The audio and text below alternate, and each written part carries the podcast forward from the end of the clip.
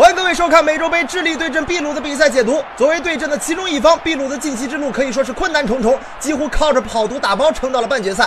而作为蝉联两届美洲杯冠军的智利，他们的实力自然是不在话下。在所有人眼里，本场比赛对智利而言就是个送分题。不过，听闻老对手阿根廷无缘决赛的消息之后，智利队似乎兴致不高，这也给了秘鲁队绝地求生的机会。果然，秘鲁选择了先下手为强。开场不久之后，秘鲁便制造了一次进攻的机会。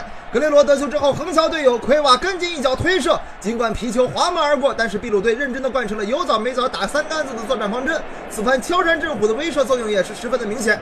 随后，智利以其人之道还治其人之身，桑切斯先是将球一分，博塞如尔插上倒三角回传，阿兰吉斯顺势推射，但是偏出了底线。不过这也应了中国那句老话：滴水之恩，当以涌泉相报。你对我敲山震虎，我向你发出警告。面对智利工人叫板，秘鲁终于出手了。此时，科瓦右路起球传中，卡里略头球摆渡到了后点，弗洛雷斯凌空弹射球进了，秘鲁队先发制人，一比零领先。这个丢球对于智利队而言可是祸不单行，不仅被对手轻松拿下一血，本方大将比达尔还在争顶当中受创，战斗力是大大削弱。简直是赔了夫人又折爹。不过，上帝给你关上了门，也会砸碎对面邻居的窗户。在智利的一次反击当中，高速移动的桑切斯迎头撞上了塔皮亚不可描述的部位，这也让秘鲁队体会到了一种淡淡的忧伤。场上的局面是智利和塔皮亚分别痛失一球啊！为报队友的夺球之恨，秘鲁队再次发动了攻势。此时，令人费解的一幕出现了：只见阿里亚斯气门出击，用夸张的肢体语言驱赶对方未遂之后，又尝试封堵秘鲁球员的传中，结果尤顿禁区外轻松停球，随后一脚抽射球进了。秘鲁队再次扩大了优势，二比零领先智利。回过头再说门将，没有诺伊尔的命，却得了诺伊尔的病啊！小老弟，What's your problem？莫不是也被人浇了头，脑子进了水？比赛来到了下半场，智利队得到了一次扳平比分的好机会。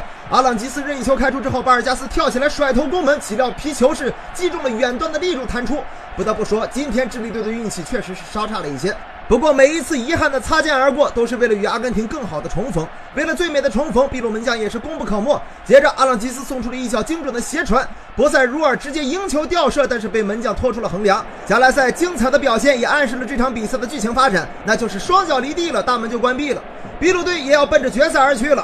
尽管智利队在接下来的时间里多次尝试冲击对手的大门，但是结果是均不理想。这和之前的加莱塞给出的暗示是如出一辙。而秘鲁队也没有因为两球领先而放弃攻势。在补时阶段，秘鲁队向对手发出了致命一击。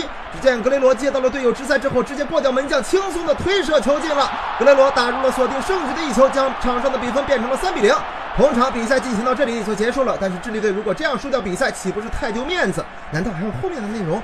比赛最后一分钟，阿朗吉斯禁区内被对方球员铲倒，主裁判通过 VR 回放之后判罚了点球。不是说好双脚离地了，大门就关闭了吗？难道门将又回心转意了？谁知巴尔加斯勺子点球的把戏被门将识破，比分并未发生更改。那智利队岂不是更没面子？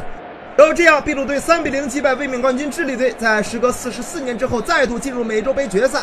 不过，对于本场比赛的失利者智利队而言，虽然此次美洲杯折戟半决赛，但是能在下一场比赛与阿根廷踢踢点球大战，争争第三也是极好的。就问阿根廷的球迷们，你们准备好了吗？